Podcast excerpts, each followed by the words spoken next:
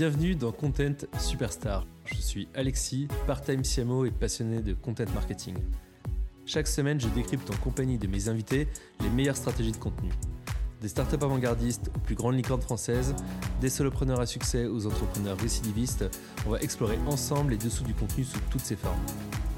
Que vous soyez content marketer, CEO, CMO, solopreneur ou tout simplement curieux, avec Content Superstar, vous comprendrez le fonctionnement des plus grandes stratégies de contenu et vous pourrez vous en inspirer pour votre propre business. Avant de démarrer, n'oubliez pas de vous abonner à la newsletter pour ne rien manquer et d'aller noter l'épisode sur Spotify et Apple Music. Place maintenant à mon invité de la semaine.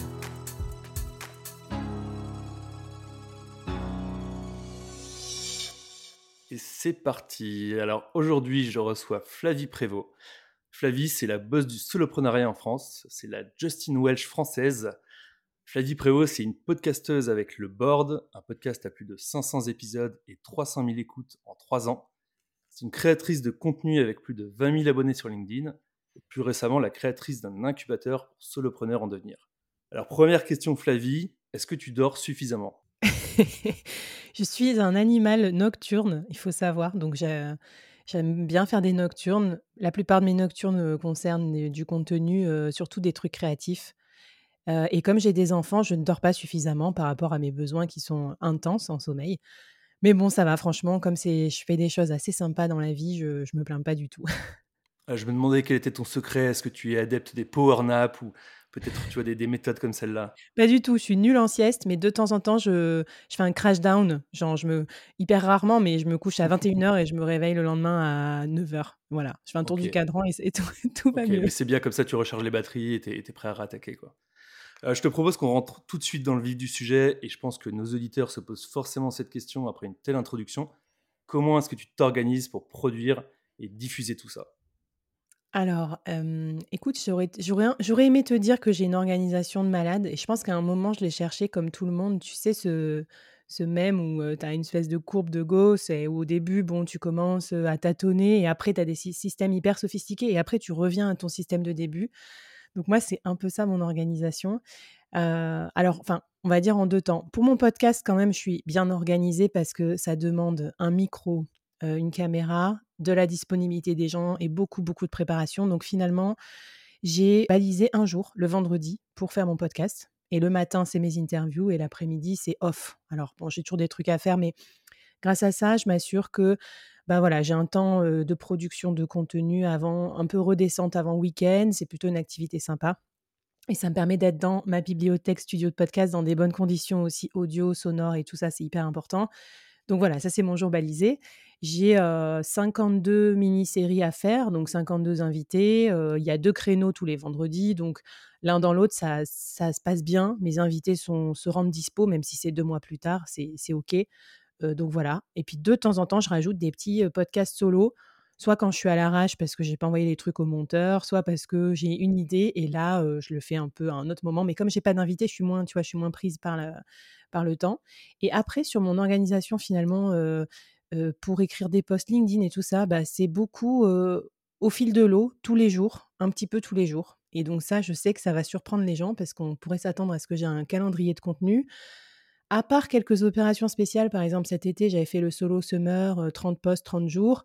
Généralement, je fais finalement au fil de l'eau parce que je rebondis sur ce que mes auditeurs me disent, sur ce que j'ai vu avec un freelance la veille en déjeuner, etc. Et en fait, je suis plus à l'aise comme ça et je remarque que c'est un mécanisme aussi d'entraînement de l'écriture et de la pensée qui fait que dès que je m'arrête, ben j'ai plus d'idées, j'ai le syndrome de la page blanche, je sais plus quoi dire, j'ai peur. ça et la peur, ça revient tout le temps, hein, la peur de publier. Voilà. Et après, j'ai un autre créneau bloqué aussi, c'est le jeudi matin, je me bloque 3 heures ou 4 heures pour faire ma newsletter parce qu'elle est assez dense aussi. Et enfin, troisième ou quatrième conseil, je sais plus, j'ai un podcast manager maintenant qui m'aide à faire les vignettes, les uploader les podcasts et tout ça. Donc c'est une partie un peu back office, un peu pénible, qui du coup me permet d'avoir un petit peu plus de temps sur la rédaction et la promotion du podcast. Ok, ok. Donc tu n'es pas une adepte du batch cooking, de, de préparation de LinkedIn Post en fait, j'aimerais, mais je crois que ça c'est pas dans mon en fait, ça me plaît pas, parce que, enfin, faut vraiment c'est un mood un peu productiviste, alors que moi, je considère que le contenu, c'est un mood plutôt créatif. Mmh Donc, heu, je vais plutôt batcher des trucs, inviter plein d'invités ou tu vois? Je vais plutôt batcher des trucs administratifs, tu vois? Ou contacter des partenaires et tout ça. Mais par contre, batcher le contenu, mh. j'ai tout essayé, mais je n'y arrive pas. Donc je profite de mes moments de flow, des moments où je suis, motivée pour, pour avancer. Là, je vais me rajouter une, une étape, une épreuve, j'allais dire, c'est que je vais écrire un livre, ça va être du contenu plus long. Donc là, j'ai décidé aussi de me bloquer du temps, et j'ai décidé de le bloquer, tous les lundis matins pour commencer par un truc très créatif, très agréable et tout et et surtout, heu, swallow the frog comme on dit, heu, envoyer des pages parce que je sais que si je reporte au vendredi, j'y arriverai jamais, je vais jamais écrire ces pages. D'accord, donc tu as quand même en fait planifié des créneaux sur lesquels tu te sens le la plus créative et ça je pense que c'est, c'est la clé aussi, pour ceux qui se demandent aussi comment s'organiser pour créer du contenu. C'est en effet essayer d'identifier peut-être, les moments où se sent le plus créatif. Moi je sais que tu vois, c'est typiquement un peu comme beaucoup peut-être, mais, le matin, heu, où je voilà, je bloque dans mon agenda des créneaux, où je sais que je ne fais que ça, je ne prends aucun rendez-vous, aucun meeting et cetera quoi. Ben je pense, heu, moi j'aime bien les écrivains quand ils racontent un peu leur routine et tout ça. Il y en a un que j'adore, heu, qui s'appelle, Alain Damasio et qui dit, alors lui, c'est extrême quoi. Il s'enferme, dans une montagne, enfin en face d'une montagne, sans paysage, un truc un peu adverse et tout et il écrit tous les matins son son jet. Il appelle ça le jet, le premier jet et je trouve qu'il y a un peu ce côté-là, c'est que si tu si tu fais pas ton jet, si tu si tu interfères avec d'autres personnes avant, tout ça, bah, ça te pompe un peu ton truc de créativité, tout ça. Le matin au réveil, limite quand tu as parlé à personne, tu allé faire un peu de sport, un peu aller marcher, boum, tu te mets à ton bureau, tu ponds tes idées et après tu les bonifieras. Moi, je pense qu'il faut les pondre dès que possible et après du coup, j'ai une petite note iPhone heu, que j'emmène partout, partout avec moi et de temps en temps, entre 2 trucs de sport, je hop, je mets une idée tout de suite pour pas l'oublier, un peu classique des créateurs de contenu, je crois. Ouais, ouais, effectivement, le le tips d'avoir un backlog, heu heu, à portée de main où tu peux balancer des idées, c'est, c'est vraiment cool. Mais j'imagine que tu as pas commencé avec autant de projets, autant de contenu, une organisation comme celle-là. Est-ce que tu peux revenir un peu sur tes débuts, nous expliquer par quoi est-ce que tu as commencé? Quelles erreurs est-ce que est-ce que tu as commises? Oui, oui, alors parce que c'est vrai que là, je je raconte un truc qui a l'air un peu d'être un peu un assez complexe, tu vois? Il y a plusieurs réseaux sociaux, plusieurs médias, plusieurs même sujets. Donc, mes débuts, c'était en gros il y a 3 ans. Déjà, j'ai commencé en side en étant salariée à côté, hein. Donc, j'avais pas beaucoup de temps, j'avais un temps contraint, mais je pense que ça m'a un peu sauvée. Du coup, j'ai commencé très humblement en me disant: faut que je faut que j'écrive des trucs quand même qui me resteront, si je change de taf et tout ça. Parce que tout ce qu'on produit dans notre travail, es d'accord qu'il y a un peu ce petit côté frustrant de: «Bon, bah, je pars et ben, ma production, mon jus de cerveau, il reste attaché à mon employeur, hein». Donc, c'est pas désagréable et évidemment qu'on est payé pour ça aussi. Mais tu vois?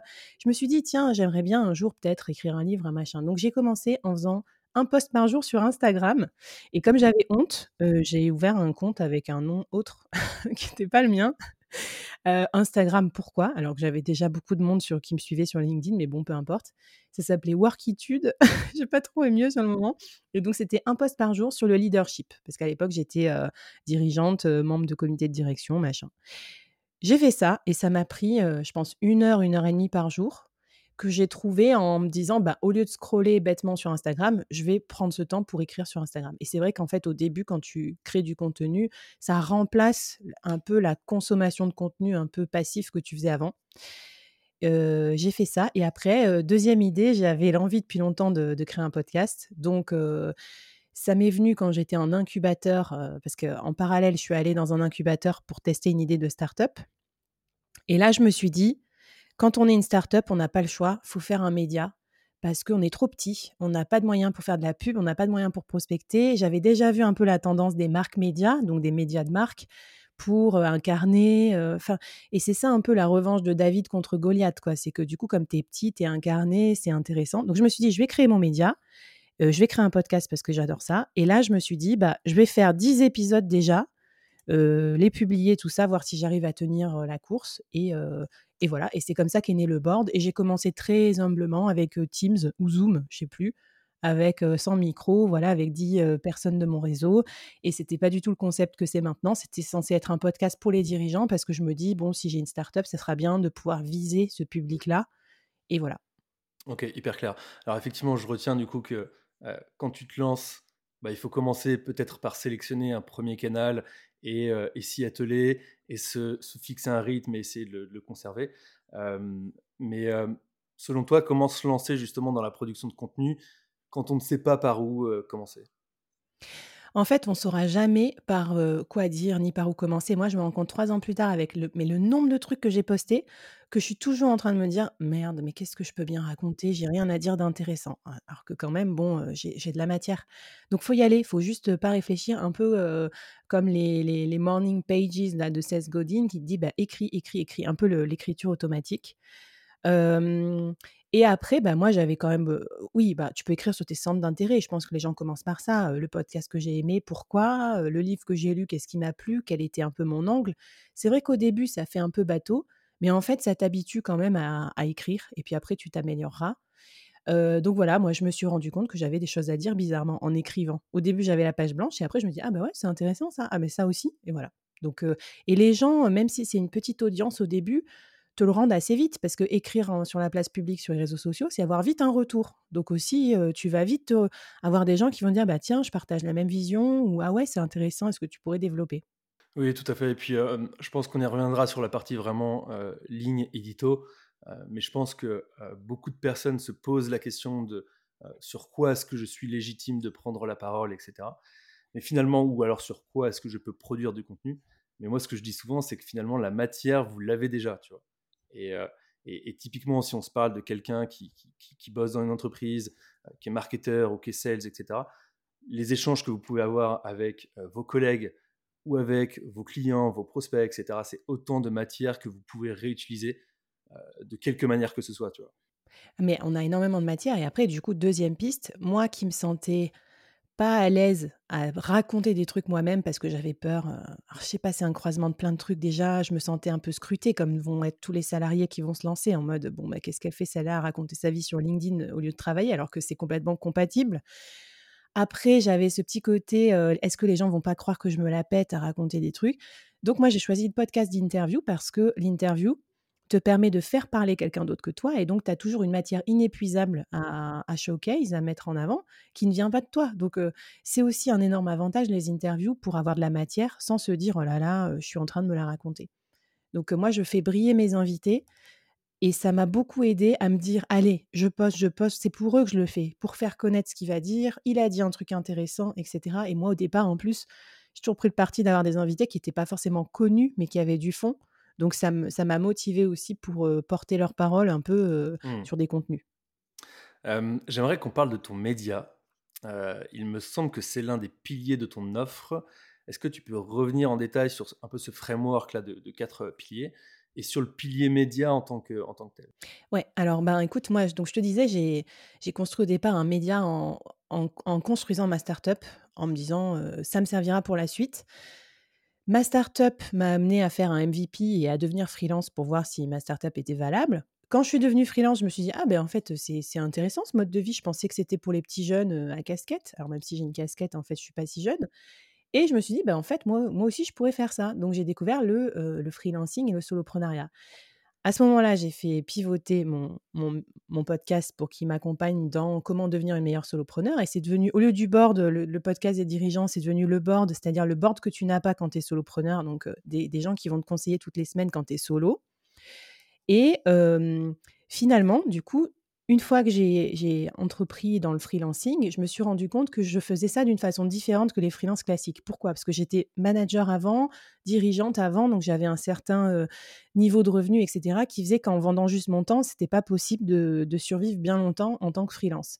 Donc j'ai développé ce principe de solopreneur diversifié et donc moi, les 4 piliers que je vois qui sont intéressants à développer, bah, déjà l'expertise, donc ce qu'on vend en tant que freelance, la vente du temps, heu, le consulting, le conseil.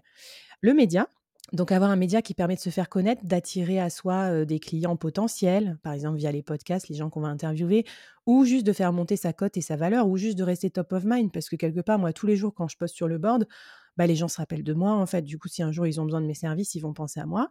Troisième pilier, le produit, c'est-à-dire essayer de transformer son expertise en son jus de cerveau en quelque chose de plus scalable parce qu'on va pas se mentir, vendre son temps tous les jours, c'est épuisant et finalement, on pourra jamais, «s'enrichir» entre guillemets, en vendant son temps. On va être capé à un moment, on peut prendre le risque d'être ubérisé, heu, et cetera.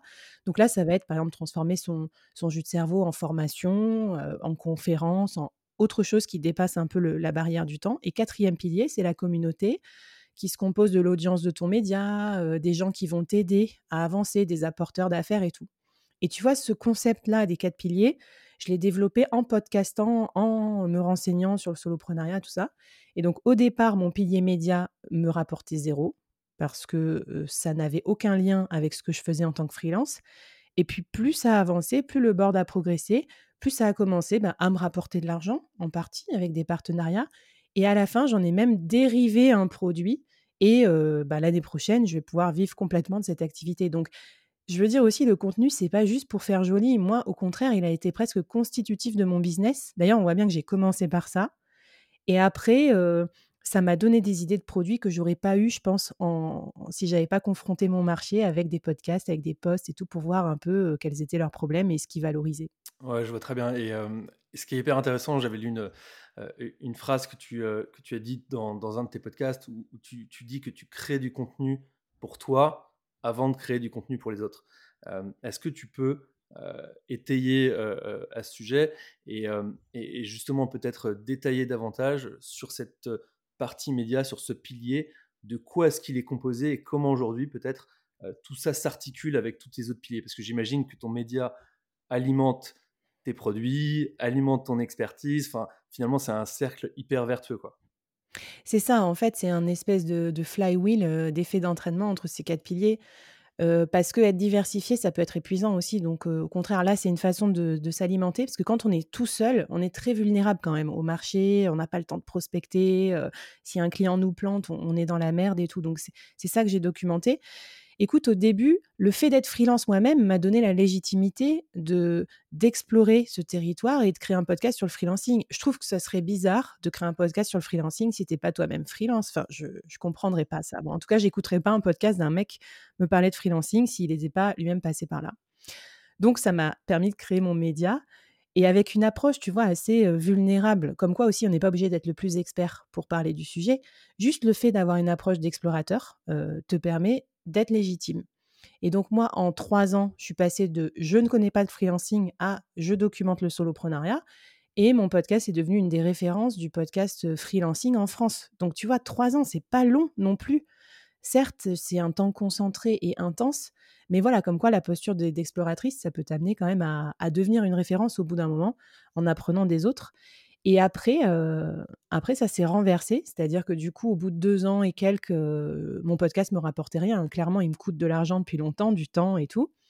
Heu, ça prend à peu près, 1 jour par semaine pour faire un épisode d'une heure. Faut faut savoir ça. Sans compter la promotion, voilà et on dit que une heure de production égale 3 enfin 2 heures, de, promotion et 3 heures de monétisation. Donc en fait, il faut encore plus de temps derrière pour faire connaître le podcast et pour, le faire financer. C'est un média en plus assez ingrat, je ne le savais pas au départ, mais j'ai pas choisi le truc le plus facile pour être découvert comme ça sur les plateformes. Et voilà, et donc au bout de 2, 3, 2 ans et quelques, il y a des auditeurs qui ont commencé à me dire, bah tiens, est-ce que tu peux m'accompagner sur ça ou est-ce que je peux suivre ta formation? J'ai dit, bah quoi, quelle formation? Moi, j'en ai pas. Et là, du coup, ça m'a mis un peu la puce à l'oreille. Je me suis dit, ben, s'il y a un besoin, il y a peut-être un truc à faire. Là, j'ai commencé à réfléchir longtemps après à comment monétiser le contenu. Mais c'est pas plus mal parce que du coup, bah, ça m'avait donné beaucoup de matière, beaucoup d'échanges avec plein de, clients cibles qui m'a permis après de construire un produit un peu différencié sur le marché et qui m'a rapporter rapidement, en fait, par rapport à tous les errements qu'on peut faire quand on lance un produit sans connaître son public. Ce que j'aime bien dans ce que tu dis, c'est vraiment toute cette, toutes ces étapes, en fait, qui t'ont mené là où tu es aujourd'hui et en fait, tu as pas commencé, voilà, avec un un énorme média, des produits, tu as pris ton temps et ce que j'apprécie aussi, c'est ce que tu dis par rapport à ta personnalité et à l'authenticité, tu vois? Le fait de justement de, à la fois bien sûr de construire en public, euh, d'être vraiment justement dans l'authenticité. Tu pas se croire effectivement déjà finalement, tu vois, la meilleure podcasteuse, etc. Mais de prendre son temps, de se dire, bah, j'apprends de toute façon en faisant des erreurs au quotidien. Bah, moi, de toute façon, je suis me considère pas comme une créatrice de contenu. C'est ça qui est marrant. Un jour, j'ai découvert ce thème content creator. Déjà, je trouvais ça horrible. Je me disais: «Mais attends, on crée pas du contenu, heu, c'est pas notre but dans la vie. On a des idées, on veut les faire passer au monde et du coup, on a besoin du contenu pour ça». Mais tu vois, c'est pas une fin en soi de poster des posts LinkedIn, c'est pas c'est pas un objectif de vie, heu, on va pas se mentir.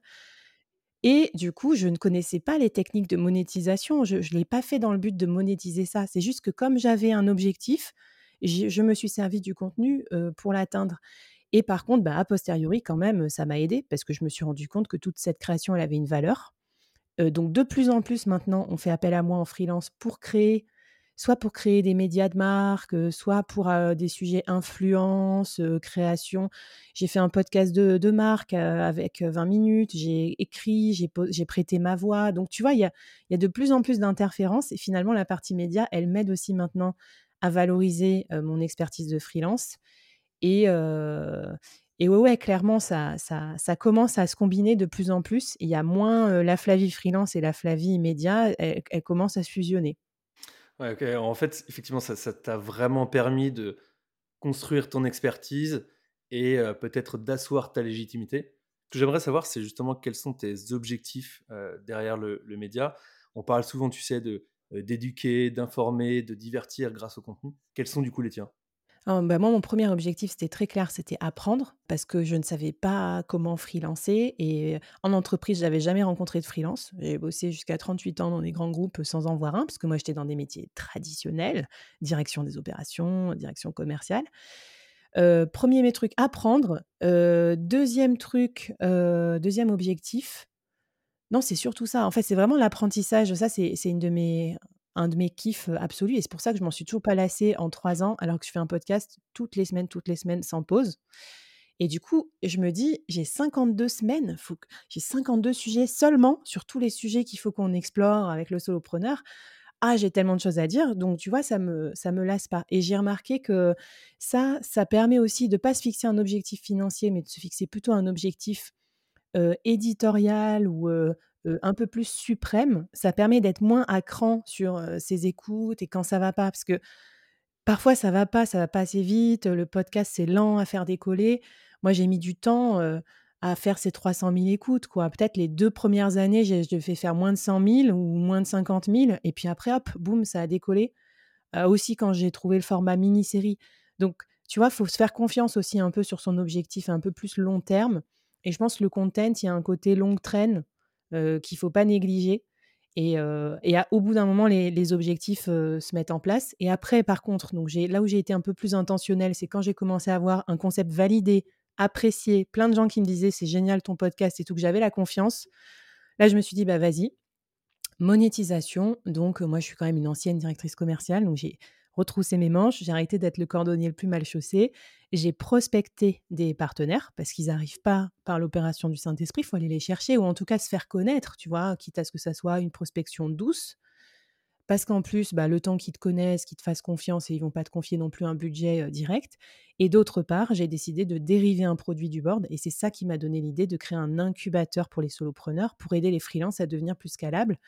Parce qu'aussi, bah, mon expérience d'avant, être passée dans un incubateur, je me rends bien compte que c'est nécessaire en fait de s'approprier des concepts, dans la vie de l'indépendant. C'est pas genre: «Faites comme moi, faire comme les influenceurs et ça va marcher». Bah, non, il y a des concepts derrière, économiques, de business model, de business plan et ça, je l'avais documenté grâce à mon podcast et c'est ça qui m'a donné de la matière pour l'incubateur.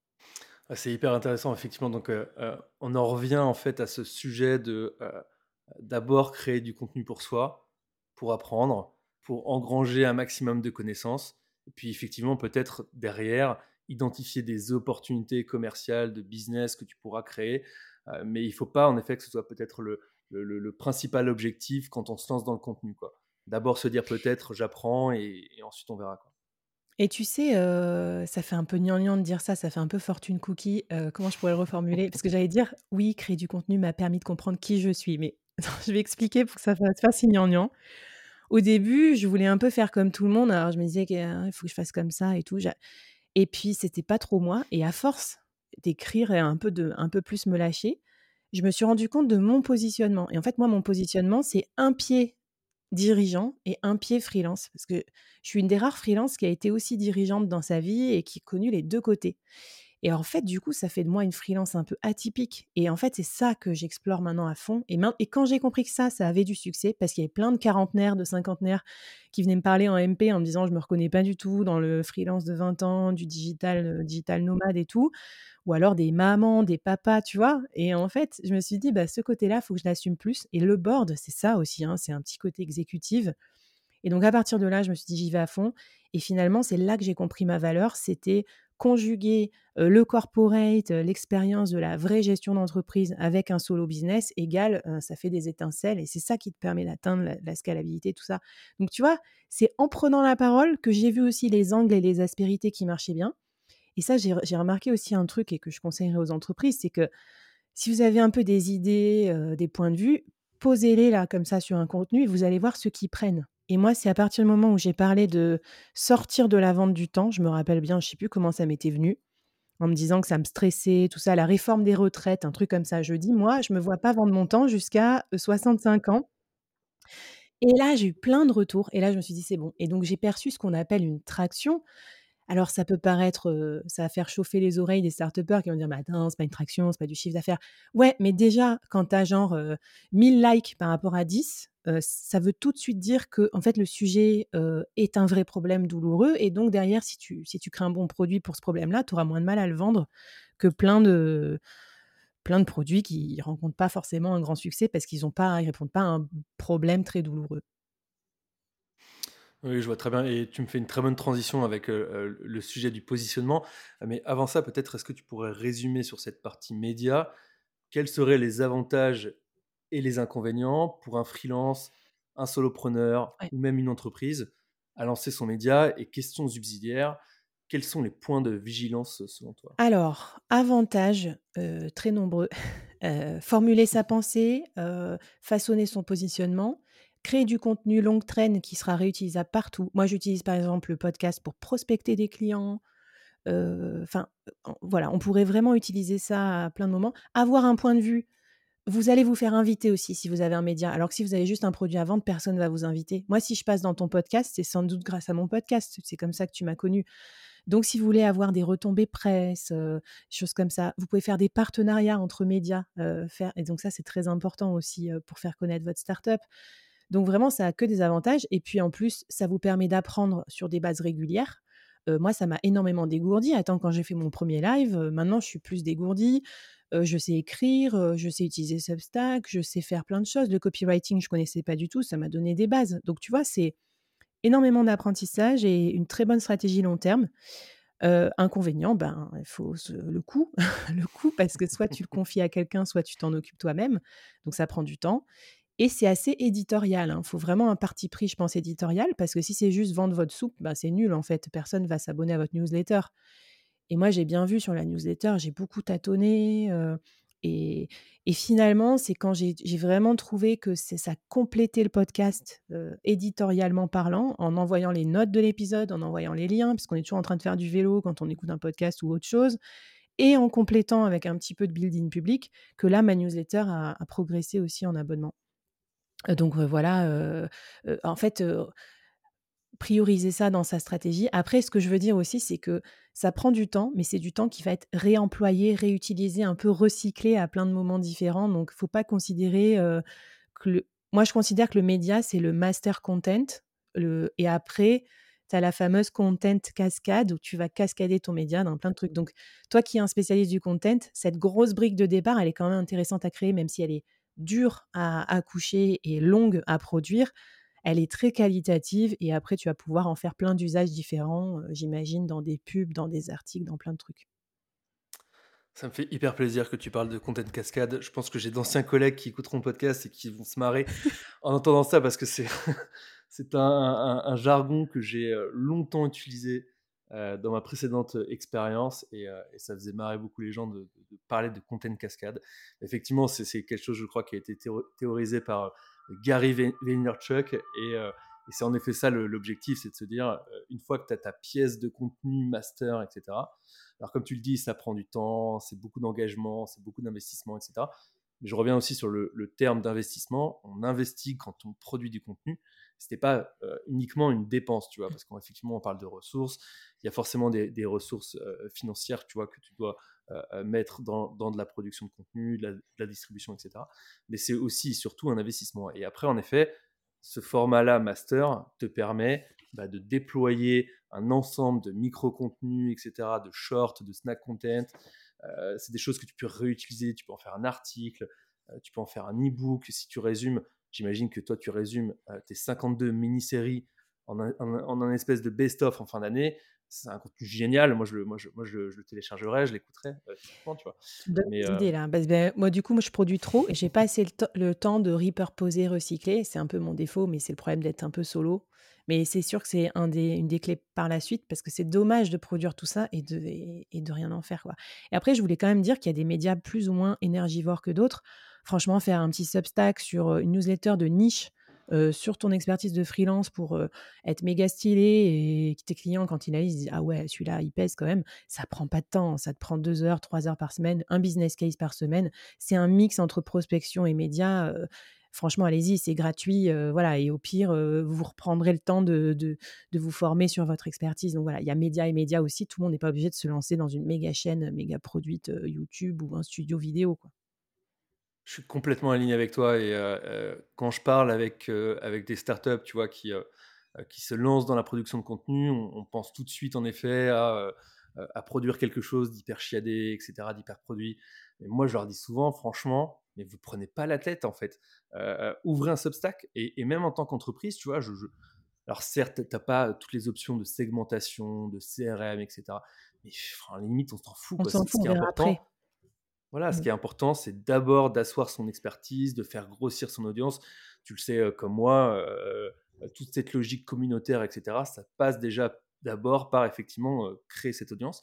Et, même si, tu vois, on, aime, je pense, tous les deux les podcasts bien produits, etc., etc., franchement, on a tous un téléphone et c'est pas plus compliqué que ça, tu vois. Il y, a, il y a une fonction dictaphone vous vous posez avec effectivement bah, votre responsable commercial, marketing, euh, le support, le service après-vente, ce que vous voulez. Euh, les gens qui ont euh, la matière et la, connaissance, les sachants, même si je trouve ce terme horrible, et vous enregistrez, voilà, vous leur posez quelques questions, des choses sur lesquelles vous vous êtes intéressé. Vous rédigez, vous écrivez, vous publiez sur LinkedIn. Finalement, ça prend pas beaucoup de temps, ça coûte pas grand-chose, et c'est un bon moyen en fait de mettre le pied à l'étrier, je dirais. Et puis, tu parlais de communauté. Les boîtes, elles vont mettre un fric fou pour créer des communautés. Mais c'est super dur de créer une communauté sans, sans média. Le média, c'est un peu le totem autour duquel ta communauté va se réunir.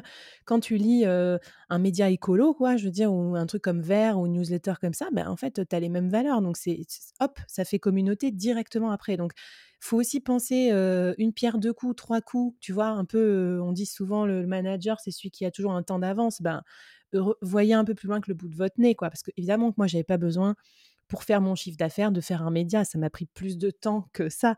Mais par contre, trois ans plus tard, j'ai des effets hyper positifs et c'est ça qui va me permettre la scalabilité, là où j'aurais été incapable de, de dépasser mon plafond de verre de temps autrement. Parlons maintenant de ton positionnement, un média qui aide les freelances à devenir solopreneurs. Est-ce que tu peux m'expliquer justement comment est-ce que tu as construit ce positionnement? Comment est-ce qu'il a évolué? Alors, bah, comme je te disais au début, hein, déjà, il n'a pas du tout commencé comme ça. Et on ne peut pas améliorer un truc qui n'est pas sorti de terre. Donc, j'ai j'ai très honte de mes épisodes du début, mais ils sont toujours là, vous pouvez les écouter. Bah, c'était, enfin, j'ai pas honte, quoi. C'était du, c'était du génération do it yourself euh, moins bien, parce que beaucoup moins de bien de moyens, du sous Pauline Legnaud, voilà, avec des invités moins connus et moins de talent de trucs, tu vois, parce que c'était mes débuts dans le podcasting. Bon, je me suis juste dit, en fait, j'ai fait un truc comme tout le monde, mais moins bien, parce que j'ai pas les mêmes armes que ces podcasteurs professionnels, donc il faut que je fasse autre chose. Et après, quand je me suis autorisée à. Enfin, je regardais beaucoup Netflix à l'époque et tout, et je voyais la, tendance mini-série, je me suis dit, attends, c'est trop bien, ça... peut-être que je peux le faire en podcast. Donc là, j'ai pris des bêta-testeurs dans mon entourage qui m'ont dit OK, il y a eu une trentaine de personnes qui voulaient bien. J'ai enregistré deux mini-séries. Donc, au lieu de faire une interview chiante de 40 minutes, j'ai snacké en cinq épisodes et il y avait un peu un fil conducteur, tu vois, de l'épisode 1 à l'épisode 5, une sorte de montée en puissance. Enfin, j'essaye en tout cas. j'ai mis de la musique aussi parce que je me suis dit, le cinéma, c'est la musique. C'est un vrai sujet. Ouais. Donc voilà, je fais ça et puis, bah, quand je l'ai posté, auprès des gens, ils ont dit: «Ah ouais, c'est trop bien et tout» et en fait, je me suis rendu compte qu'il y a un truc important aussi auquel j'avais pas réfléchi avant, c'est le fameux job to be done. C'est-à-dire, un concept marketing qui est important en content, je pense, c'est à quoi va servir ton podcast? les gens, ils vont faire quoi, en fait, quand ils vont l'écouter et tout? Et tu vois, le board, comme maintenant, c'est des épisodes plus petits, 5 5-8 minutes. Le job to be done, c'est tu l'écoutes entre deux trucs. Donc, c'est assez pratique à écouter où tu vas déposer tes enfants et tout. Alors que Génération Do It Yourself, mon job to be done à moi, c'est quand je fais Nantes-Nancy en voiture, ça me prend 8 heures, bah, je m'écoute un ou deux Génération Do It Yourself et ça m'occupe mon temps de voiture. Mais tu vois, c'est pas du tout le même job to be done. Donc, ça m'a aidé aussi dans mon, dans mon positionnement, en fait, à choisir une forme et un fond différents. Et du coup, je pense que ça, ça, se prête mieux au quotidien aussi du solopreneur, un peu overbooké, qui a plus le temps d'écouter, parce que son temps est facturable. Il va pas écouter Génération Do It Yourself pendant 4 heures. Donc voilà. Et après, sur le fond, j'ai au début, j'ai fait des trucs très généralistes. Et après, je me suis dit, ben, ça va pas en fait. Le solopreneur, il s'en fout de ton truc sur le change management ou machin. Donc assume plus ta ligne. Et plus j'ai assumé et plus j'ai fait des sujets hyper précis, plus ça a marché. Ça, c'était vraiment le deuxième, la deuxième révélation. Et la troisième, ça a été quand j'ai trouvé les quatre piliers, je me suis dit, ah bah c'est bon, j'ai mon, mon angle. En gros, il bah, faut que je parle un peu des quatre piliers un peu tout le temps. Donc, une fois, je fais un épisode sur comment créer sa formation en ligne, ça c'est plus le pilier produit, alors qu'une autre fois, je vais faire un épisode hyper freelance, c'est plus le pilier expertise. Et voilà, à peu près. Hein. Et je ne je m'empêche pas de le faire évoluer. J'ai fait évoluer peut-être un truc, j'ai rajouté des lives de temps en temps parce que le, podcast, l'inconvénient, c'est le one to many, donc tu n'as pas d'interaction, alors qu'un live, bah, ça permettait de faire plus d'interaction et ça crée un fond différent. Je ne fais pas du tout un enregistrement en live, c'est un contenu spécifique, mais ça m'a enrichi ma programmation aussi. Ça m'a, je trouvais ça intéressant d'apporter un peu plus d'interaction avec mes auditeurs. Et puis bah, maintenant, il y a beaucoup de concurrence. Donc je pense que si tu pas ultra niche, en fait, tu n'existes pas. Bon courage à celui qui va créer la 1322e newsletter sur l'entrepreneuriat en France. tu vois, c'est arrêter tout de suite, quoi. Créer au moins un truc sectoriel, un truc fonctionnel, une spécificité de valeur, un truc un peu atypique dans le ton. Donc moi, pour moi, la forme a servi le fond. Et aussi la forme était un peu spéciale. Donc ça m'a ça m'a fait changer la façon dont je préparais les invités, dans les questions dont je posais. En fait, ça a vraiment découlé. parfois, on, pense souvent au fond, mais en fait, détachez-vous de ça aussi un petit peu. Dites-vous, ben, quelle forme vous voudriez que ça ait votre article? Est-ce que c'est court, long? Est-ce que c'est rigolo ou pas? Est-ce que c'est agréable à lire? Ou est-ce qu'au contraire, c'est un truc très savant? Et ça, ça aide aussi, je trouve, après à organiser tout ce qu'on a envie de raconter. Et alors, à quel moment est-ce que tu dirais justement que tu as trouvé ton content market fit? Alors, on parle souvent de concept en marketing, de product market fit, audience market fit, etc. toi, j'ai l'impression, et, tu m'avais parlé de, certains partis pris, j'ai l'impression que tu as trouvé ton content market fit. À quel moment est-ce que tu t'es dit, OK, c'est bon, et après, on va parler de tes sujets de prédilection et plus de ta ligne édito en, tant que telle, mmh. mais à quel moment est-ce que tu t'es dit, OK, c'est bon, j'ai ma ligne édito et je fonce?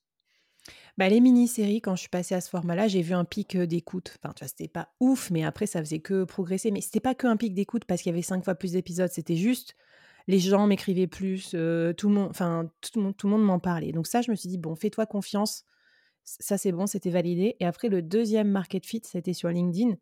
Parce que j'ai beaucoup galéré au début, je faisais juste comme tout le monde, poster mon podcast sur LinkedIn, mais en fait, ça marche pas du tout. Et quand j'ai accepté que finalement, il fallait juste sur LinkedIn que je parle de soloprenariat à ma façon, indépendamment du podcast, c'est ça qui fait que les gens ont écouté mon podcast. Donc, je me suis, je détachée du board, j'ai arrêté de dire écoutez l'épisode, gna gna gna. J'ai dit voilà, moi, euh, ma vision du soloprenariat, c'est ça. Ou alors, quand je suis freelance, je fais face à tel problème et vous? Et donc, finalement, euh, à la question de savoir qu'est-ce qui est mon master content, évidemment que c'est mon podcast, mais finalement LinkedIn a une part importante parce que c'est ça qui m'a fait caisse de résonance aussi. C'est là que j'ai vu les gens me répondre et tout. Et maintenant, je vois leurs problèmes, j'ai beaucoup d'échanges en MP, j'ai beaucoup, beaucoup de discussions.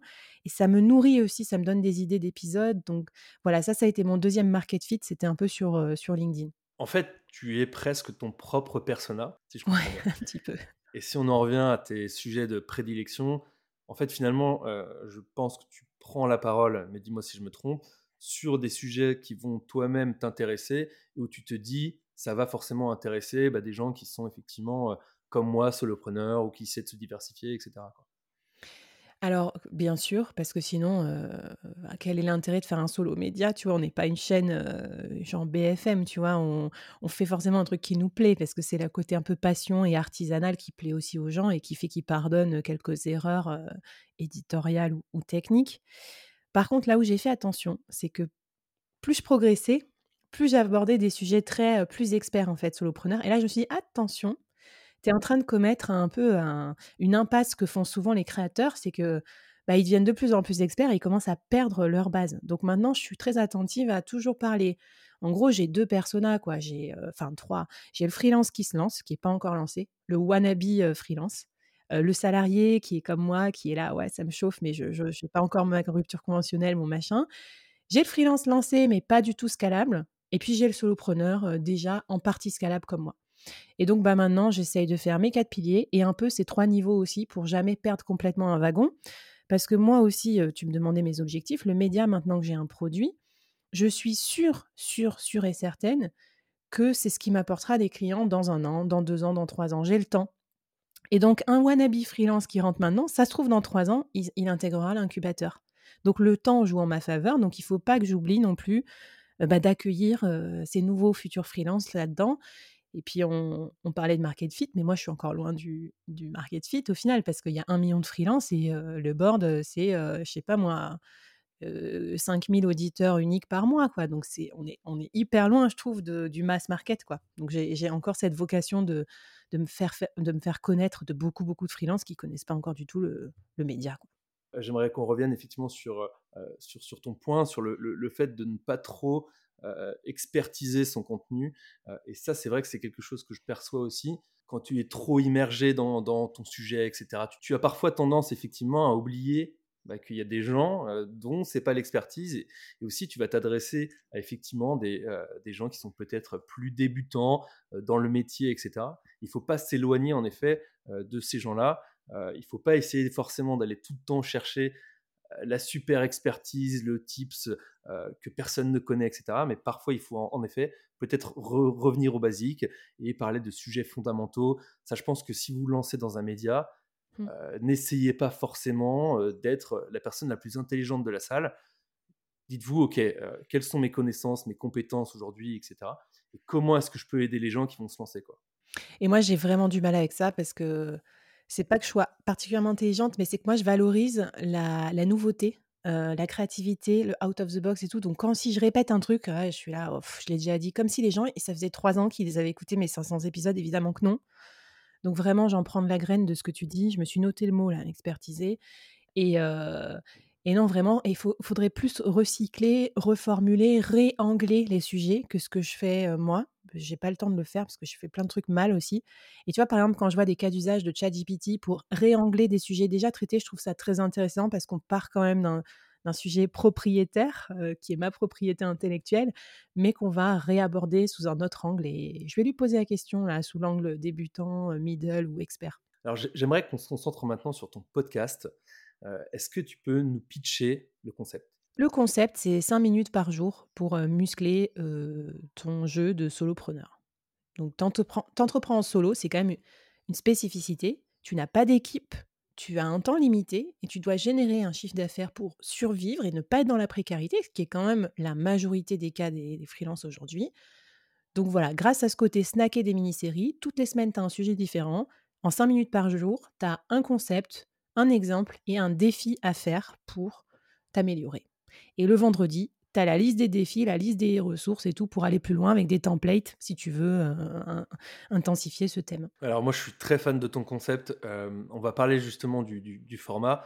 Heu, bon, j'ai remarqué que tu en as plusieurs effectivement. Bah, juste pour te dire une autre inspiration, moi j'étais abonnée pendant longtemps à Harvard Business Review, Management Tip of the Day, en tant qu'ancienne manager de beaucoup, beaucoup de personnes et c'est un petit email court, méga court, blanc sur noir, hyper simple, avec genre un concept de de management, genre comment, heu, donner un feedback désagréable à quelqu'un.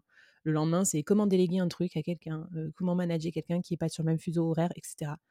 Je trouvais ça hyper efficace, quoi. Tu lis, tu lis pas, t'en fous, mais tu gardes en fait, tu te désabonnes pas. Donc ça, je me suis dit: «C'est bien».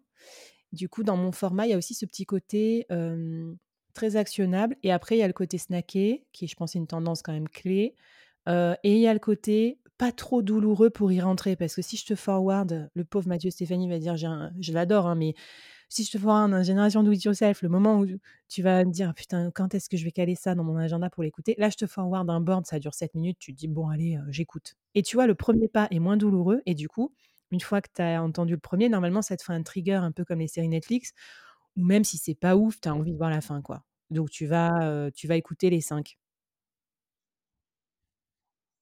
En fait, tu as réussi à, presque faire disparaître une des barrières à l'entrée de l'écoute d'un podcast, qui est en effet le temps. Et si je reprends ton, parallèle avec Netflix, tu as réussi à mettre en place une espèce de logique, de hook, qui fait qu'une fois que tu as écouté le premier épisode, bah, tu as envie d'écouter finalement les, les, les quatre suivants. Quoi. C'est un peu ça, je pense, l'utilité derrière, euh, derrière mini-séries. C'est un peu ça, et, du coup, ça a transformé ma façon de préparer mes invités. Donc maintenant, alors par exemple, moi j'ai coupé le gras. Un truc que j'aime pas dans les podcasts, c'est tout le début, en fait, la présentation. Et puis, euh, on va découvrir l'invité parce qu'il va nous dire des trucs intéressants, puis point. Enfin, tu vois. Et en fait, les présentations, c'est un peu pitché, c'est un peu inventé et tout. Bon, bref, j'aime pas trop. Donc moi, c'est salut, euh, tu fais ça dans la vie, alors on commence par quoi, en gros donc, on, rentre direct dans le, dans le contenu. Euh, donc, et je surprépare mes invités. Alors, certains me disent, oh là là, c'est du boulot. Bah oui, parce qu'en fait, être, euh, comment dire, avoir de la substance en cinq minutes, bah c'est du boulot. Je veux pas de verbiage, je veux pas de, de, de, comment on dit, de digression. Euh, donc, et je veux que ça soit à chaque fois conceptuel mais pratique et qu'il y ait un défi. Donc, en fait, je te donne un peu trois contraintes créatives, si tu veux voilà, et donc ils s'en sortent très bien et ça me permet d'être sûr que mes invités préparent aussi parce que finalement, le gros écueil des interviews, c'est ça, hein, c'est les mauvais invités. Enfin, tu vois, pas mauvais intrinsèquement, mais juste qui sont pas dedans. et quand toi, tu passes trop de temps, tu passes un jour à préparer ton truc et que l'invité n'est pas dedans, ça va pas du tout. voilà, donc c'est la qualité de tes invités et de la préparation qui fait ça. et du coup, j'ai un petit Notion où je les fais travailler en avance, en asynchrone, parce qu'aussi, l'enfer du média, c'est trop de réunions et tout. Donc, on se briefe vite fait, on trouve l'angle, ils préparent leurs cinq sujets, je vérifie et tout. Et après, je les sous les yeux pour leur poser les bonnes questions. Et du coup, j'ai pas trop d'hyper préparation de mon côté. J'ai un peu délégué à l'invité. Et dedans, j'ai fait un truc, ouais, avec toutes les réponses à leurs questions, une petite vidéo, un petit briefing technique et ce genre de choses. Ça, je pense que c'est clé le sujet de la préparation. Et si je peux donner une petite reco livre, je suis en train de, de lire Make Noise sur le sujet justement du, euh, podcasting. Et euh, il y a toute une partie sur le sujet vraiment de, préparation. Et il dit qu'effectivement, quand tu intervieweur, et donc ça, c'est un conseil que vous pouvez prendre pour vos médias ou votre entreprise, etc.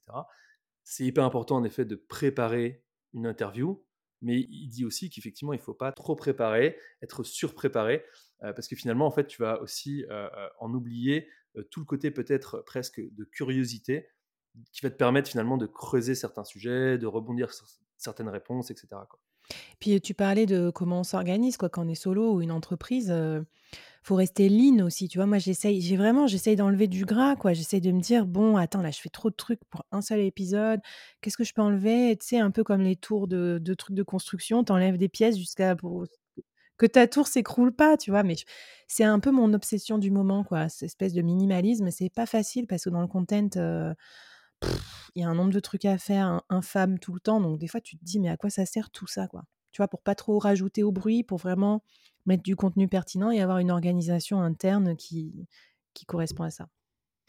Et du coup, donc, quand effectivement tu as tes mini-séries qui, ont un peu ce concept minimaliste, presque droit au but, euh, tips actionnables, etc., etc., euh, et tu as aussi quand même, du coup, peut-être pour répondre à d'autres problématiques euh, ou des envies d'approfondir des sujets, cette logique de hors-série, où là, tu es presque plus, en fait, c'est juste toi, parfois, qui va parler, avec en plus ce tone of voice, et j'aimerais que tu nous en parles, où tu tutoies finalement ton éditeur, ce qui, a un, impact, je trouve, en termes de proximité qui est assez, assez dingue. Moi, j'écoutais un hors-série très récemment, et, vers la fin, effectivement, tu t'adresses directement à l'auditeur, et j'avais l'impression qu'on était au téléphone et que, tu étais en train de me parler, quoi, tu vois. Et, je trouve ça très fort de, de, réussir à faire ça. Et effectivement, après, tu as donc cette logique de solo show j'imagine du coup des formats plus longs où là tu vas vraiment approfondir un sujet dans le détail quoi. Alors, bah, je te je te fais partager un peu les coulisses de ma réflexion là-dessus. Heu, chaque format a des inconvénients. Donc l'inconvénient du format court moi, je suis pas trop cliente du format court, par exemple, en podcast parce que je vais plutôt aller marcher dans la forêt, donc heu, je vais plutôt écouter un truc long, quoi. Donc ça, heu comme quoi on n'est pas toujours son propre persona non plus exactement, donc faut faut se méfier de ça aussi. Alors plusieurs inconvénients au format court. Le fait que c'est un hyper contraint, donc c'est quand même compliqué de tout transformer en 5 épisodes. Donc parfois un épisode solo, enfin j'ai pas enfin tu vois, ça peut être un peu artificiel de dire: «Bah, alors je vais trouver 5 étapes et tout», donc je me suis dit: «OK, de temps en temps, je m'autorise à en faire un qui dure, 30 minutes parce qu'il y a 35 trucs à traiter et point». 2e idée, les experts que j'ai, ce sont des experts pas connus, il y a pas de fame. Parce qu'ils ont toujours un truc très anglais, très précis à nous apporter, genre: «Comment j'ai fait pour me faire inviter dans la presse alors que je suis que freelance?»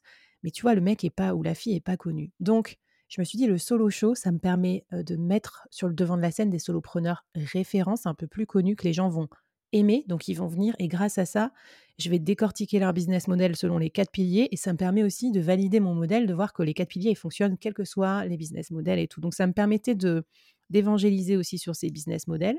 Alors le tutoiement et la musique, parce que tu me posais la question, trop marrant. Je viens de recevoir 2 mails unsolicited cette semaine de un mec qui me dit: «Heu, je déteste le tutoiement, je suis consultant depuis 12 ans, et je n'ai rien à apprendre de vous, merci». Donc j'étais là: «Bah, écoute, merci, au revoir». En fait, de toute façon, c'est pas mon persona. Si le mec, il croit qu'il a tout compris, tout vu et tout machin, je bah, n'écoute pas de podcast sur le sur le sujet, en fait et pourquoi tu as téléchargé ma newsletter? Pourquoi tu as téléchargé mon freebie alors avec mes conseils si tu si tu sais tout? Donc ça ne m'empêche pas de penser que le tutoiement, c'est une bonne chose pour, nous, ce public, qui est un public, décontracté, en fait. Les freelances, tu vois, ils ont choisi un mode de vie, et et je m'appuie sur quoi? Je m'appuie sur mon étude de marché qui est que moi, toutes les semaines à Nantes, dans ma nouvelle ville, je vais manger avec des freelances que je connais pas. 1er truc qu'on se fait, on se tutoie, on va au resto, voilà, enfin, c'est comme ça la vie des freelances et 2e chose, la musique, pareil, il y a quelqu'un qui m'a dit, «À quoi ça sert la musique? Ça a coupé mon mon élan» ou je sais pas quoi et je lui dit: «Bah, ça sert à ça».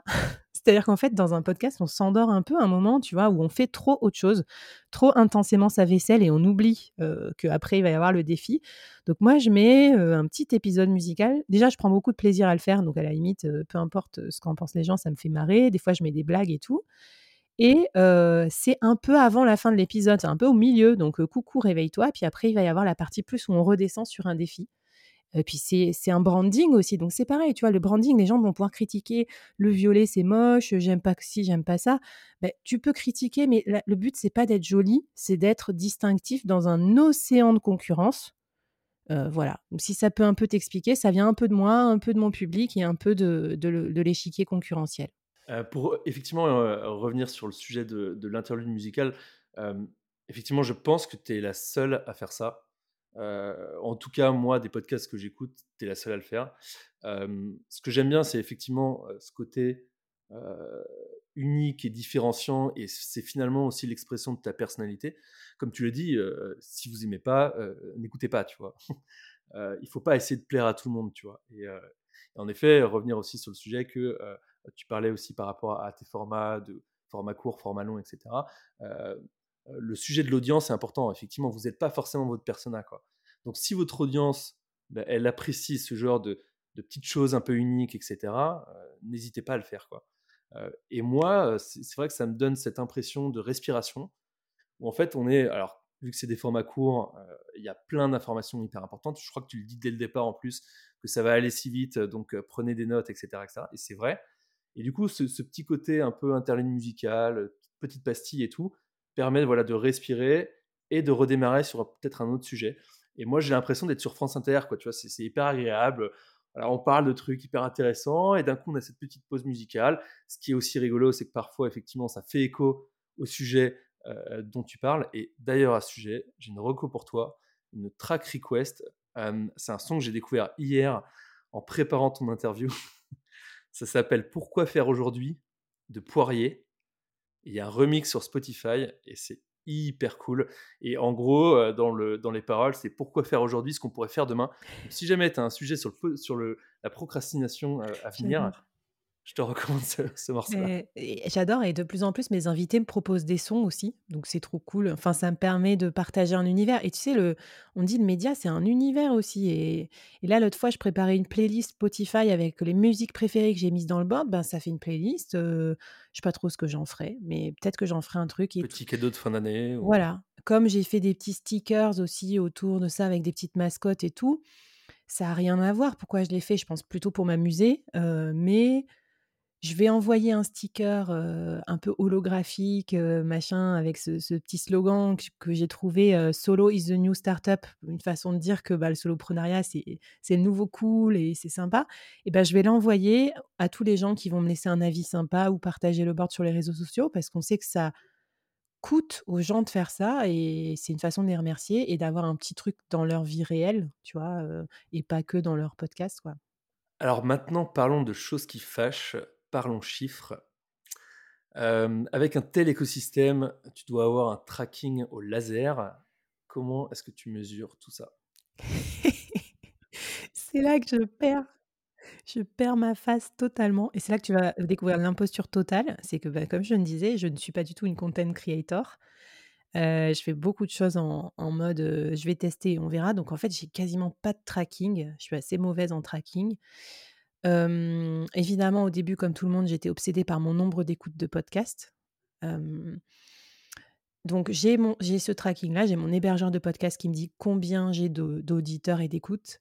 Je l'ai beaucoup suivi, puis maintenant je le suis un peu moins parce que quand tu fais pas de grands changements et que tu restes après sur un bon trend et tout ça, ça continue à progresser selon une certaine courbe et ce qui va faire progresser, c'est les actions que tu vas mener à côté. Par exemple, est-ce que tu fais des partenariats avec un autre podcast? Est-ce que tu passes dans un cro cross podcast? Est-ce que tu as un événement? Quand je fais des conférences, par exemple, dans la vraie vie, souvent après j'ai des pics d'écoute derrière parce que les gens, ils vont aller, heu, écouter le board. «C'est quoi? C'est qui celle-là déjà? Oui, je vais écouter son podcast», tu vois? Donc j'ai ça. J'ai mes métriques de Substack sur la newsletter qui est quand même pas, heu, la panacée, mais voilà, ça me suffisait dans un premier temps. J'ai mon LinkedIn et mes métriques de post et j'ai ma page entreprise que je me suis forcée à créer, même si ça me saoule, heu, où j'ai maintenant 3 500 abonnés. Et je l'ai fait pour une chose, c'est que ça me donnait des datas, heu, de connaissances clients, enfin de connaissances auditeurs. Parce que là où j'ai eu besoin de compiler mes datas quand même, c'est pour, heu, négocier des partenariats.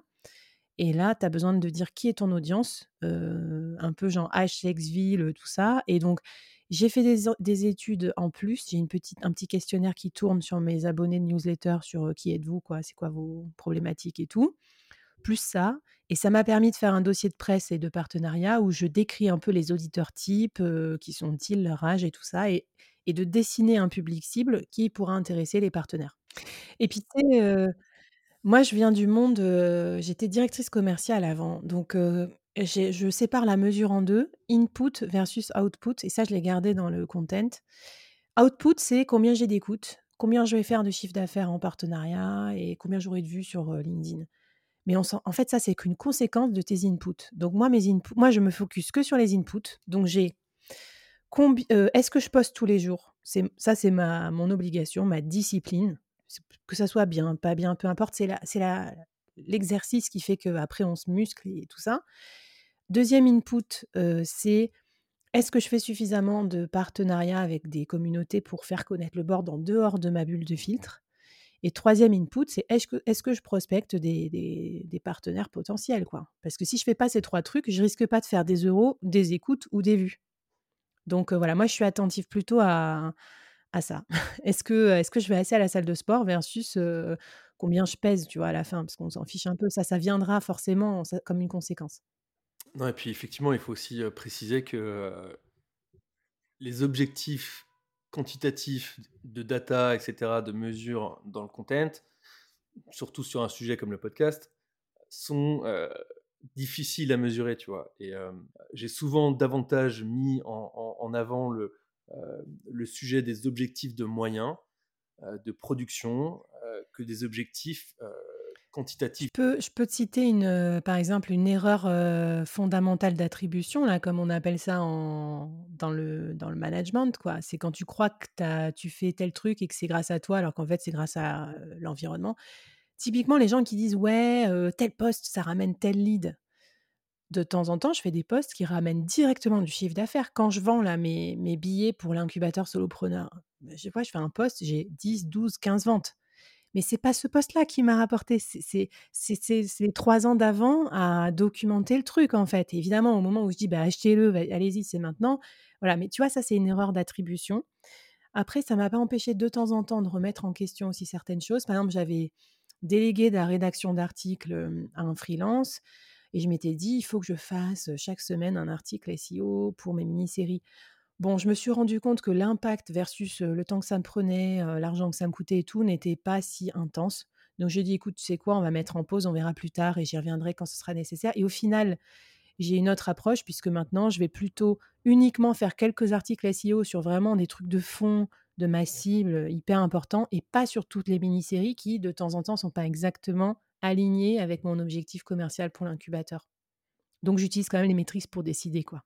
Voilà et pour revenir effectivement sur ce que je disais, hem, l'objectif c'est pas non plus de ne rien mesurer, heu, mais mesurer intelligemment et et je crois que tu l'as bien compris Flavie sur effectivement, le fait de mesurer toi peut-être des métriques plutôt d'engagement, là où effectivement, essayer d'attribuer, la vente, par tel ou tel contenu et cetera, alors qu'en fait c'est un asset, heu, que tu crées depuis des années, ça a à la fois pas de sens, c'est à la fois souvent erroné et heu, difficile, voire impossible. Donc peut-être que, pour nos auditeurs, leur dire de, choisir, quelques métriques pour démarrer et se dire: «OK, je vais dans la bonne direction», mais en effet, peut-être, surtout se concentrer sur la qualité, sur, est-ce que je suis fier du contenu produit et cetera, quoi.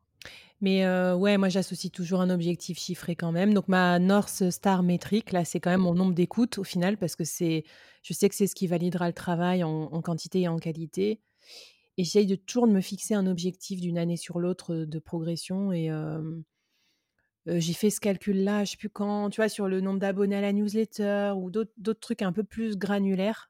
Ah oui, grâce au Spotify Wrapped, j'ai vu combien j'avais d'abonnés et je me suis dit: «C'est pas ça pourrait être mieux» et là, en se faisant accompagner aussi par des experts, tu vois, comme toi, ça ça permet de voir que parfois tu oublies des messages essentiels et moi je disais jamais: «Abonnez-vous».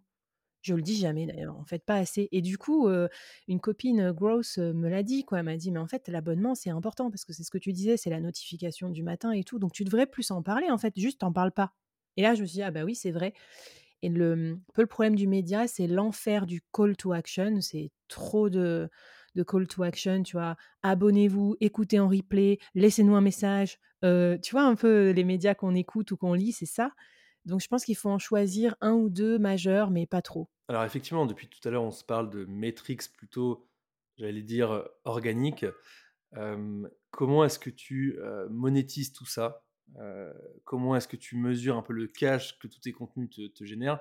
Est-ce que, heu, ta newsletter est payante? Est-ce que tu fais sponsoriser ton podcast?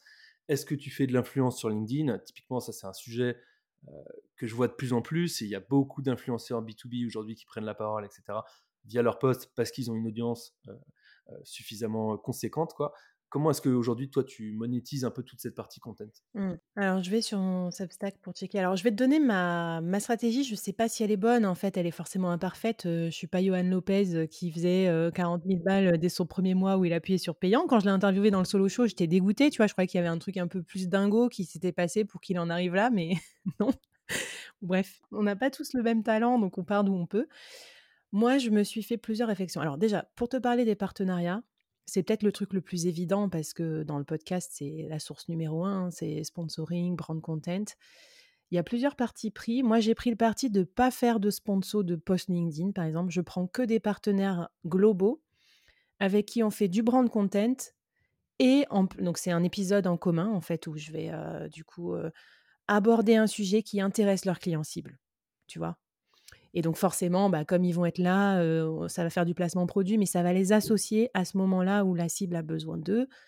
Mais c'est pas trop de la gros c'est pas de la pub, enfin, tu vois? C'est je propose aussi des sponsoring, host read, c'est-à-dire que je lis, mais pareil, ça doit être connecté au board, quoi. Ça va être un événement pour les freelances où je vais aller, du coup, je vais faire une pub, plus c'est connecté, mieux c'est, des services que j'utilise ou qui sont pratiques Et du coup, je vends LinkedIn, la newsletter et tout un peu comme des compléments au côté oral du podcast qui peut avoir un peu de déperdition, qui est plus sur la notoriété, moins sur le ROI.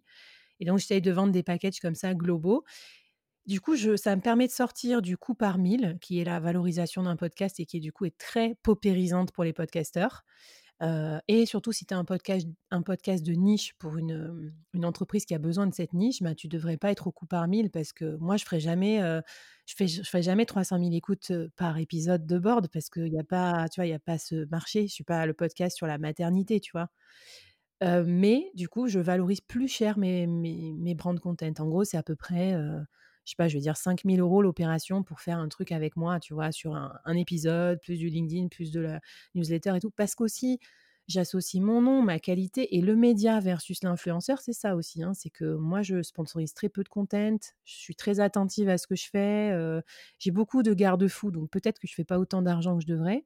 Mais enfin, ça, ça va, ça reste raisonnable et au final, ça me permet aussi de travailler avec des partenaires plus sérieux, je pense, et de pas griller ma marque donc, ouais, mon objectif, c'est à peu près 50 000 euros par an, quelque chose comme ça, tu vois. Ça fait 10, 10 trucs sur 50 que je fais. Ça reste tout à fait raisonnable, sachant que parfois c'est des lives ou des vlogs et c'est pas des podcasts. Donc, vraiment, dans, la masse de trucs que je fais, ça reste tout à fait tolérable par rapport aux pubs que tu te coltines toute la journée sur YouTube ou même à la radio. il faut bien vivre. Et comme moi, je fais beaucoup de building public, je raconte ça je raconte combien ça me coûte, pourquoi je fais et tout. Et de toute façon, si c'est pas les partenaires qui payent, c'est les, auditeurs. Donc à un moment, il faut, aussi un modèle économique. Moi, ce que je note effectivement, c'est que tu, tu es quand même respectueuse de ta ligne éditoriale et de tes auditeurs à ne pas vouloir justement, le mot est fort, mais te travestir entre guillemets à faire de la publicité non ciblée, etc. etc là où tu vas effectivement mettre plutôt ton attention sur la partie monétisation, ça va être vraiment sur tes produits. Donc en fait, tu as aussi une logique peut-être de vase communicant entre bah, tous tes contenus, etc., qui favorisent ton expertise, qui assoient ta légitimité, etc., et qui vont finalement, par, voilà, par effet de vase communicant, transférer une partie de ton audience vers tes produits. Et c'est là peut-être effectivement où tu vas davantage concentrer ton, ton, attention, là où effectivement le, sponsoring, le, payant, etc., c'est peut-être pas en accord avec effectivement ta, ta ligne édito ou tes valeurs. Oui, pareil. Après, là, j'essaye je, de ne pas trop insister non plus. Je pense qu'il faut. Parce que pareil, tu vois, mes personas auditeurs, c'est pas toujours exactement mon persona client. Donc, je pense qu'il faut, faut respecter ça aussi. Faut pas être. Moi, je suis pas dans un.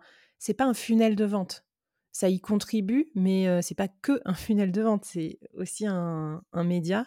Voilà. Néanmoins, néanmoins, donc ça m'a donné des idées de produits et c'est comme ça que aussi j'ai envie du podcast. Donc il y a les partenariats, donc ça c'est c'est assez classique. C'est important aussi pour les médias parce que quand tu es associé à des bons partenaires, ton média aussi gagne en visibilité. Tu vois, quand moi je, vois les beaux noms du freelancing avec qui je travaille, les gens se disent Ah ouais, en fait, le board, c'est pas un truc de merde dans son salon, quoi. Enfin, si, mais c'est aussi un truc bien, quoi. le salon n'explique pas la qualité forcément de, du truc. Après, la newsletter, tu me posais la question. Alors là, franchement, trop marrant. Je pense que quand j'ai fait le solo show avec Johan, j'ai dit Vas-y, j'appuie sur payant, moi aussi, on verra bien.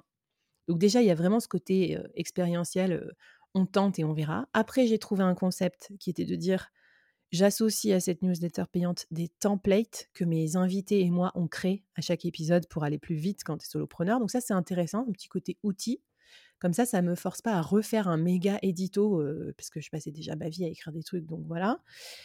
Je co-construis avec mes invités. Par contre, ça ne me rapporte pas beaucoup. Ça me rapporte 4800 euros annuels de revenus. Donc je ne fais pas ça pour gagner ma vie. Mais je trouve ça cool quand même parce que 4000 j'avais compté, ça me paye mes frais de montage et ça commence à me payer une partie de mon podcast manager. Donc mon objectif, c'est ça. Et surtout, je l'ai fait aussi dans une autre optique, c'était de valoriser la newsletter euh, gratuite, tout court aussi. et enfin, j'ai remarqué que les gens qui achètent un premier petit truc, c'est plus facile de les garder fidèles, investis, qui me donnent du feedback, que ça soit un peu, des, fans sur la durée et peut-être un autre produit plus tard. Et quand tu fais après une formation, c'est vrai que c'est, plus simple. Donc c'est aussi pour ça que j'ai offert, un côté un peu communauté autour de l'incubateur solopreneur avec un petit ticket, mais quand même un ticket, parce que il y a vraiment cette différence entre les lecteurs ou les auditeurs qui payent et qui sont donc assidus, supporters et tout, et les autres qui peuvent être parfois très bien, mais parfois un peu touristes et parfois un peu too much. Quoi. Comme le mec qui m'écrit J'aime pas tes musiques. Mais en fait, what the fuck? Enfin, Pourquoi tu me racontes ça? Enfin, Bref, tu vois un peu le, le sujet? Je comprends, il y, a, effectivement il y a presque une logique de d'écrémer un peu ton audience, effectivement, le, côté touriste, comme tu le dis. mais j'aime bien en effet cette, logique de. alors en mmh. marketing, on appelle ça des lead magnets. effectivement, le, le, petit truc en plus qui, va en effet te, pousser à la conversion, à laisser ton adresse mail, à, à dépenser. Voilà, puis il faut commencer quelque part parce que la première idée de monétisation sera peut-être pas la bonne et c'est ce que je me suis dit en fait. Je me suis dit arrête de procrastiner, euh, vas-y, euh, fais un truc et puis on verra bien ce que ça donne et tu t'adapteras par rapport au mmh. retour. Euh. Le board, ça a toujours été très co-construit avec les invités et avec la communauté. D'ailleurs, avant ça, j'avais fait des NFT quand j'étais dans ma folie Web3 avec des gens quoi, qui avaient acheté mon NFT et c'est devenu mon comité média. Et ça, c'était très intéressant. Quoi. Pendant un an, on a fait des réunions où je leur posais l'avenir un peu du board, comment je voyais évoluer la ligne édito, les sujets, les trucs, et les gens contribuaient. Et ça, c'était chouette d'avoir des feedbacks dans le cadre de personnes qui ont mis un tout petit peu de skin in the game, quoi. Donc, ils te donnent du feedback un peu plus constructif. Non, mais effectivement, c'est, je pense, l'exemple parfait de offrir du contenu. Et bon, les NFT, c'est, du contenu, mais avec ce côté quand même, tu sais, authentique, authentifié euh, qui te donne en fait un espèce de, tu vois, de, badge ou de tampon de je fais partie de la communauté, euh, je suis même, presque un, un, numéro sur 50, tu vois, euh, édition que j'ai imprimée, etc. et effectivement, c'est là où tu crées ta communauté, ton attachement, ton audience, etc. alors, quel héroï quand même, on peut se parler de ça, quel héroï est-ce que tu arrives aujourd'hui à mesurer et surtout à attribuer à ta production de contenu? Je sais bien qu'effectivement, tu ne mesures pas tout, mais aujourd'hui, est-ce que tu arrives un peu à, savoir où tu en es? Oui, oui, alors si, j'arrive. Donc, par exemple, de temps en temps, les posts un peu plus ventes, j'arrive à voir combien je vends derrière. Euh, donc, ça, c'est sur LinkedIn. Euh, donc, voilà. J'arrive, je sais que 100% des gens qui font l'incubateur, ils ont écouté mon podcast. 100%. C'est pas genre 50%, euh, c'est 100%. Parce que tu te réveilles pas du jour au lendemain en découvrant la scalabilité et tout. Faut que, faut que le concept il ait grandi en toi. Donc d'abord ils ont découvert, ils m'ont découvert sur LinkedIn. Ensuite ils ont écouté le podcast. Puis ils ont bingé plusieurs épisodes, souvent des solos d'ailleurs, plus euh, qui développent le truc. Et à la fin, quand ils sont prêts, on a fait un appel de vente et tout ça. Et puis si ça le fait, on, on, continue. Si ça le fait pas, on reste amis, tu vois? Mais il y a vraiment ce côté certitude 100%, parce que je sais, j'ai un, questionnaire qui me dit comment tu m'as rencontré, enfin comment tu as entendu parler de moi. C'est énorme parce que c'est vraiment cette logique d'écosystème et d'inbound marketing, tu vois. C'est ça. Parce qu'en fait, effectivement, les mecs, ils arrivent par un podcast parce que ils connaissent l'invité, ou le sujet les a intéressés, ou ils t'ont vu passer sur LinkedIn parce que tu as fait un post, quelqu'un a réagi, etc. Et en fait, c'est ça qui est important. Et, tout, tout, cet écosystème que tu as créé, te permet finalement, in fine, de générer des ventes. Quoi. Et là où je mets de l'outbound, parce que c'est quand même mon métier, euh, notamment en freelance, quoi, euh, c'est pour aller prospecter les communautés amies, pour me faire connaître dans des conférences, pour venir en commentaire des posts des gens où je sais qu'il y a des personas euh, exactement qui me ressemblent qui vont lire, tu vois. Donc je fais de l'effort quand même d'outbound pour faire connaître le média. Et après, le média fait le travail un peu de, de vente en partie pour moi. Puis après, il y a quand même la partie est-ce que les gens sont prêts à acheter ou pas. Hein? Moi, j'ai choisi du coup un ticket relativement élevé sur le marché parce que je cible des freelances installés qui génère déjà du chiffre d'affaires confortable tout seul et qui parce que c'est ça qui va permettre la liberté ensuite de se dégager un peu de temps pour créer des activités scalables comme un média. Tu vois par exemple, je conseillerais pas à une boîte qui a même pas trouvé son product market fit de créer un média. Ça sera plus dur, enfin c'est plus facile une fois que tu sais le produit que tu vas vendre et tout ça, même si tu peux construire dès le début. Mais donc voilà, et du coup, ben, c'est ce qui me permet d'avoir ce fonctionnement vraiment média, média d'abord, en fait, parce que je sais que les gens qui vont écouter, qui vont prendre le temps et tout ça, ils vont être bien, bien qualifiés. C'est toute cette logique finalement de, tu sais, de, de média-led compagnie ou de média-led grosse. on parle souvent de product-led grosse, etc. en marketing. Mais finalement, en effet, toi, tu as réussi à faire pour toi-même, enfin, ou appliquer pour toi-même cette logique de médias, d'écosystème qui, euh, bah, on l'a déjà dit, mais effectivement, qui te crédibilise, qui te sert d'asset de vente et qui te permet, in fine, d'aller d'aller signer peut-être plus de clients sur des accompagnements conseils, etc., mais aussi de démarcher avec justement cette légitimité-là quand tu es une entreprise et que tu as toute une crédibilité derrière de social proof, de gens qui ont exprimé le fait de travailler avec toi, etc., etc. Toi, c'est un peu la même chose finalement. En fait, c'est ton média qui parle pour toi, quoi. Et après, tu me parlais de chiffres aussi parce que c'est ça qui était intéressant. Ben, la toute première année de mon freelancing, du coup, j'ai été 100% en vente de mon temps et j'ai dû faire 4000 euros de sponsoring avec mon autre podcast à l'époque, le podcast Web3, euh, parce que là, j'étais moins naze. J'avais direct pensé à associer un sponsor dès le début de sa création. La deux et après, j'ai fait, euh, j'ai commencé à développer des produits et là, j'en suis presque à 70% de mes revenus qui viennent euh, du board, partenariat ou début de produit. Donc, à peu près, on va dire à peu près 70 000 euros, 60 000, enfin ouais, 70 000, quelque chose comme ça, ou 80 000. Et l'année prochaine, je pense faire à peu près, selon mes estimations, mon business plan, autour de 150 000 euros grâce à ce produit, tu vois? Donc, et surtout ça derrière, il y a un, une, en fait, ce que j'adore aussi dans le média, et pourquoi je veux faire un vrai média et pas juste un truc d'influenceur, parce que la scalabilité va aussi venir du fait que tu vas pouvoir, dans un média, insérer des chroniqueurs, des invités, des rédacteurs. Enfin, tu vois, en fait, il y a une vraie logique de collectif que j'ai toujours eu chevillée au corps. Là où, ben, sinon, si c'est un truc que tu fais tout seul, ben, en fait, t'enlèves le host, ça a plus de valeur. Et je pense que demain, les futurs rachats de ça sera pas des rachats de produits ou de micro SaaS qu'on peut faire vite fait maintenant avec une IA. Un micro SaaS aujourd'hui, ça sert à rien si tu n'as pas les clients. Moi, je vois bien, mon métier, c'est de trouver l'attraction commerciale pour les nouveaux produits, pour les startups, c'est chaud. Par contre, racheter un média ou une communauté, ça, ça pourrait être intéressant, à la condition que si tu le rachètes, ça se casse pas la figure. Donc, il faut que l'host, certes, il incarne, mais qu'il incarne pas trop non plus. Donc, je me dis que ce soit le board, où il y a un petit côté très collectif avec les invités et tout, ou que ce soit l'incubateur où il y a aussi un côté très collectif, il n'y a pas que le gourou et ses sbires, il y a moi forcément, mais il y a aussi tous mes invités qui interviennent, qui donnent des office hours et tout ça.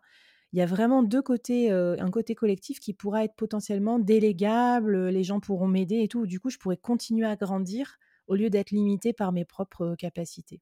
Tu as une logique de croissance et effectivement aussi peut-être de vision long terme de comment est-ce que cette communauté aussi va évoluer, évoluer pardon, euh, vers quelque chose de, plus gros et comment est-ce qu'après je monétise pas pour le juste le fait de monétiser, mais pour essayer de continuer à faire croître mon business, à apporter toujours plus de valeur, etc., etc.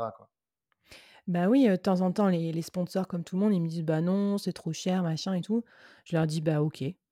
Mais en fait, je suis sereine parce que moi, je sais que le board, ça va faire que grandir. Donc, bah, tant pis. Là, c'était l'occasion de, de bosser ensemble pour peut-être pas trop cher, mais dans deux ans, ce sera pas pareil. Hein. Quand il y aura un million d'écoutes, ça coûtera plus cher encore. Tu vois, le, truc, un million dans deux ans. je, vais réécouter ce podcast dans deux ans, je vais dire, oh non, mais quelle folie. C'est enregistré, c'est noté, ce sera, ce sera ressorti. prêt pour s'engager, tu sais, pour se motiver et tout. Ça. et c'est ce que j'aime avec cette activité média, c'est beaucoup de travail, mais quelque part, il y a des bases saines, il y a une logique intellectuelle intéressante derrière et il y a un, coefficient de scalabilité. Ce c'est pas pour rien qu'on disait que les deux effets de levier là, du, du 21e siècle, c'était le média et le code. Parce que tu peux augmenter ton audience, tu peux augmenter le nombre de personnes à qui tu livres ce produit, ce SaaS. Donc voilà, intéressant de voir si, si mes calculs sont bons, mais ça me motive et c'est vrai que ça me donne aussi une, vision plus long terme qui est parfois rafraîchissante parce que c'est dur au quotidien, tout le temps là, un client, puis un autre, les factures, le machin, il faut gagner sa vie. Donc tu as une vision assez court terme et le média donne un peu ce petit côté bol d'air aussi, plus visionnaire. Flavie, il me reste trois questions à te poser avant de te libérer. des petites questions un peu bonus.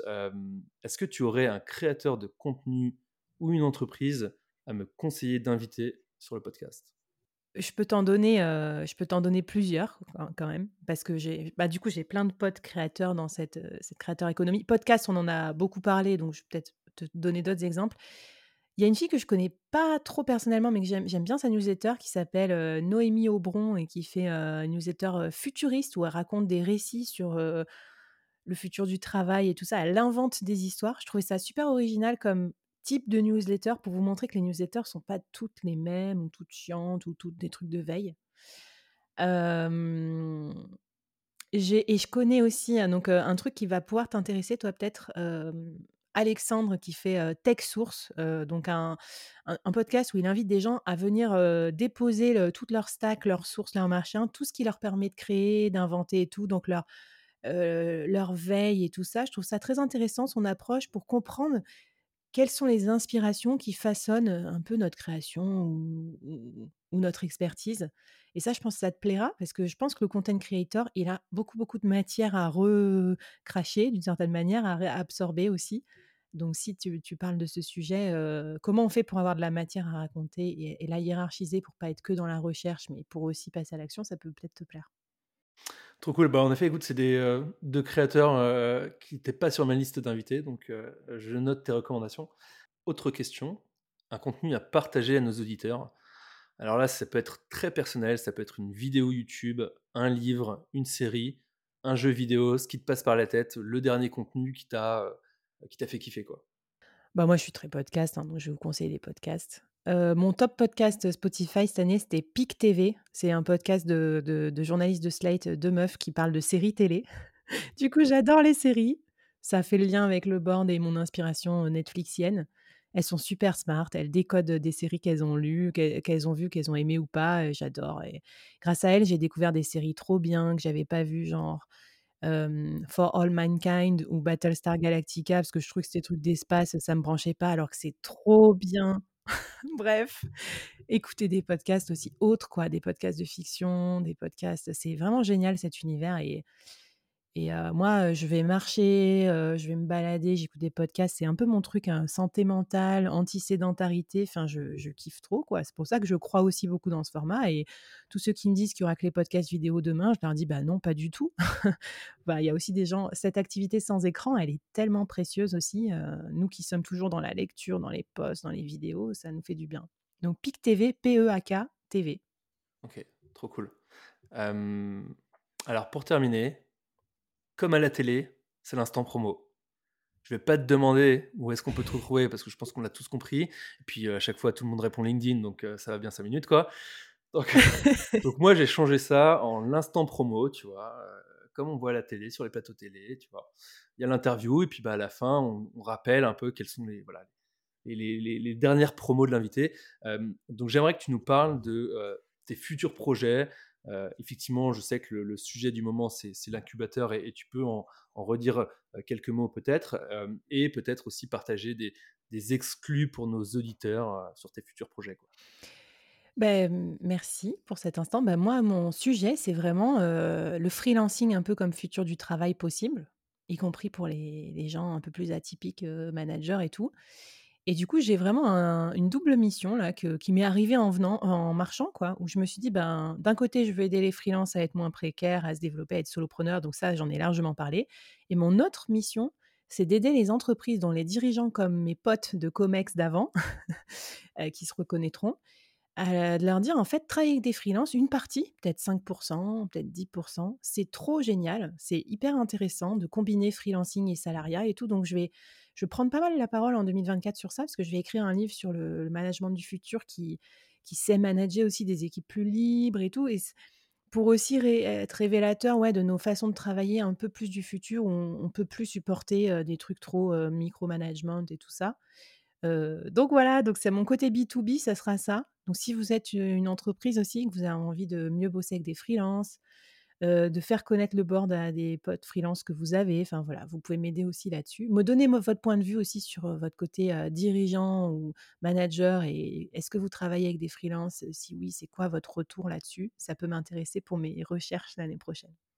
Ok, trop cool. Et euh, le livre, il sortira quand du coup, Flavie?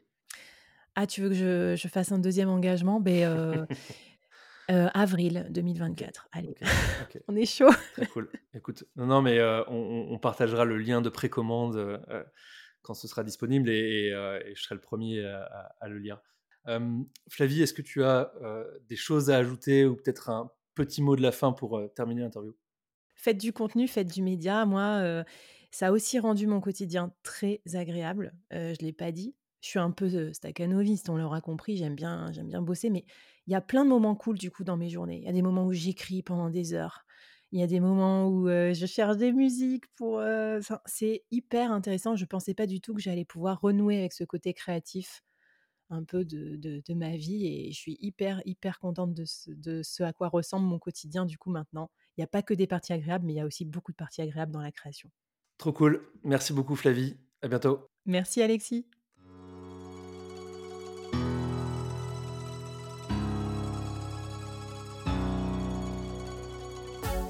Merci à tous de nous avoir écoutés. Si vous êtes arrivé au bout, c'est que l'épisode vous aura sûrement intéressé et appris quelque chose. Si c'est le cas, je vous encourage à me soutenir en me partageant votre avis sur Spotify et Apple Music. C'était Content Superstar, rendez-vous la semaine prochaine pour un nouvel épisode.